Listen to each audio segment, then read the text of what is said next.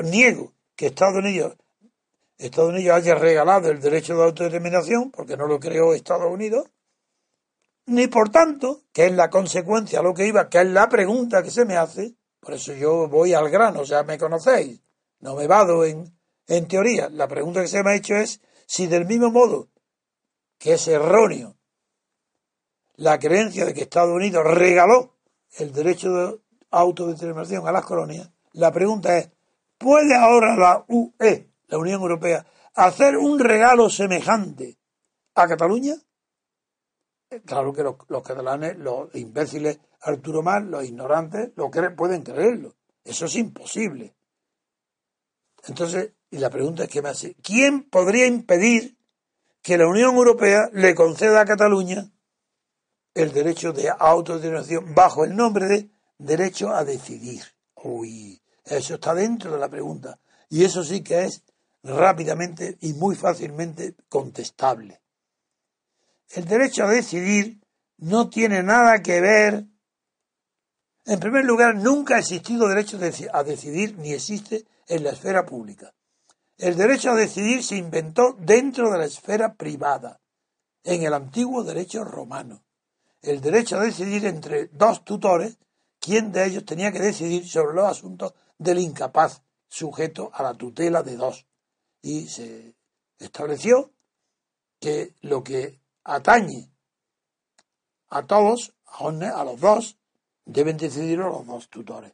Esa fue la base desde la que pasó al derecho, al código de Justiniano, al corpus iuris de Justiniano, y de ahí al derecho canónico, que es el único donde hoy está, en el derecho canónico.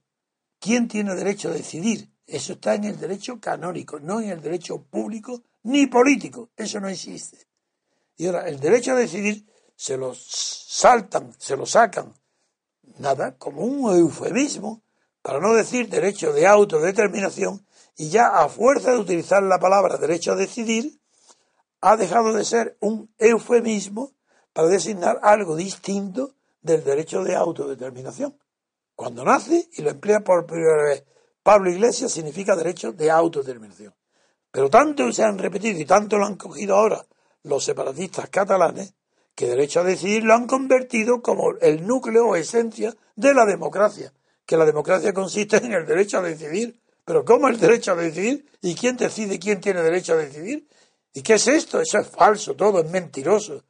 No hay derecho a decidir. Ninguno, no existe más que digo en el derecho económico, eh, perdón, canónico. ¿Y en qué consiste el derecho a decidir?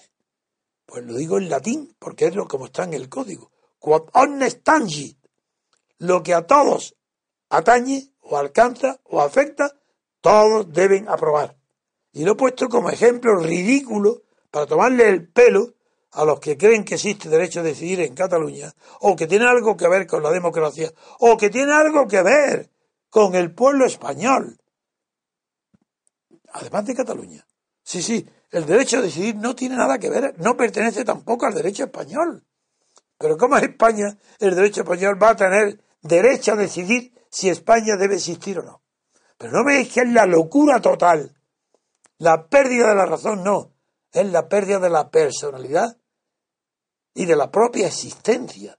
El derecho a negarte a ti mismo. ¿Cómo? ¿Qué es esto del derecho? Pero si vamos a ver, si es que incluso el concepto de nacionalidad es más antiguo que todos estos estados modernos. Si es que la nacionalidad es un concepto anterior a todo Estado.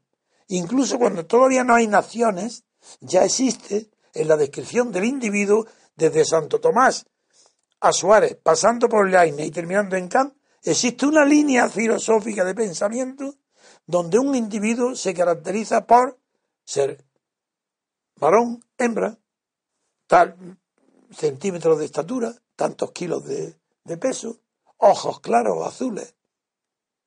Esas características consustanciales del individuo incluyen qué incluye su nacionalidad, no en el sentido moderno de lo que es nación, sino dónde, a qué país pertenece, dónde ha nacido, dónde está. Y eso está en su, lo que hoy está en el carnet de identidad, lo que hoy está en las tarjetas de identidad, eso para la escolástica es decir, para la tradición eclesiástica de la filosofía de Aristóteles, es lo, está ya ahí.